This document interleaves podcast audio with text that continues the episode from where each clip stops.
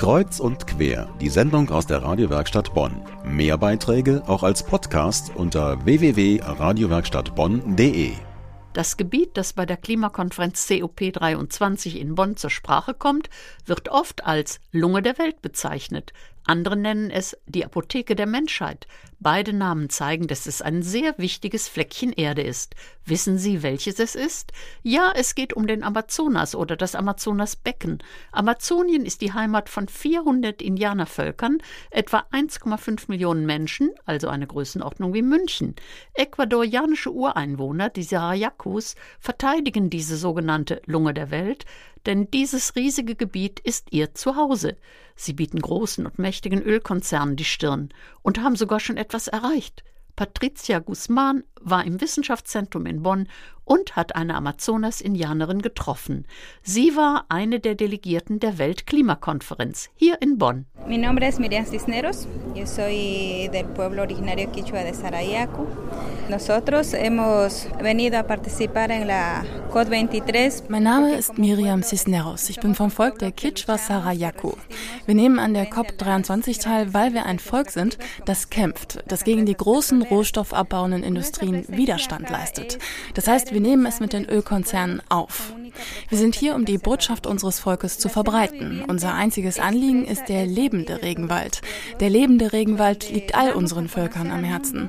Und die Welt und die internationale Politik müssen verstehen, dass sie andere Wege einschlagen müssen als den fossilen Abbau von Rohstoffen, um unsere Territorien zu schützen, so wie wir es tun.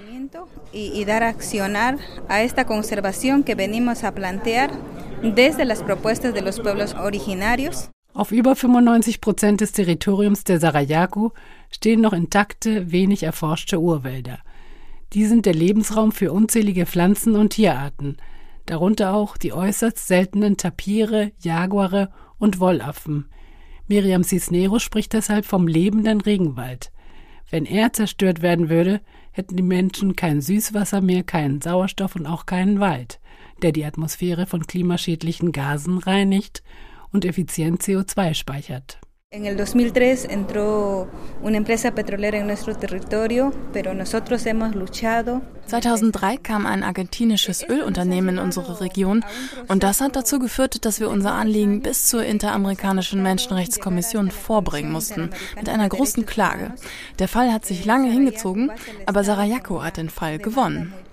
Die Menschenrechtskommission hat befohlen, dass sich die Ölraffinerien aus unserem Territorium zurückzuziehen haben und auch in Zukunft ein erneutes Eindringen dieser Raffinerien in unser Territorium strikt untersagt bleibt.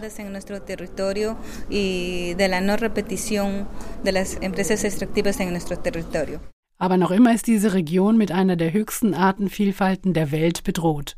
Die Indianer haben kein Vertrauen mehr in die Regierung.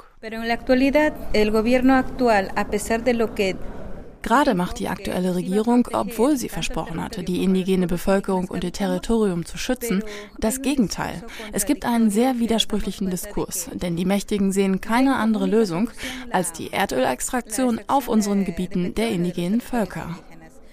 Bereits 2008 gab es ein offizielles Statement des Ministers für Rohstoffe, dass die Erdölausbeute von der Mitte bis hin zum Süden erweitert werden müsse.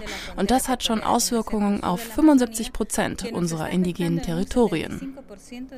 Für uns ist es sehr verstörend, dass die Staaten und Länder immer noch daran festhalten und denken, dass ihre Entwicklung und die Wirtschaft nur aus der Erdölgewinnung herrühren kann. Wir glauben, es gibt andere Wege der Entwicklung. Wir müssen andere Alternativen finden, die die Umwelt schonen, die Natur und die Menschenrechte würdigen. Das ist unsere Forderung.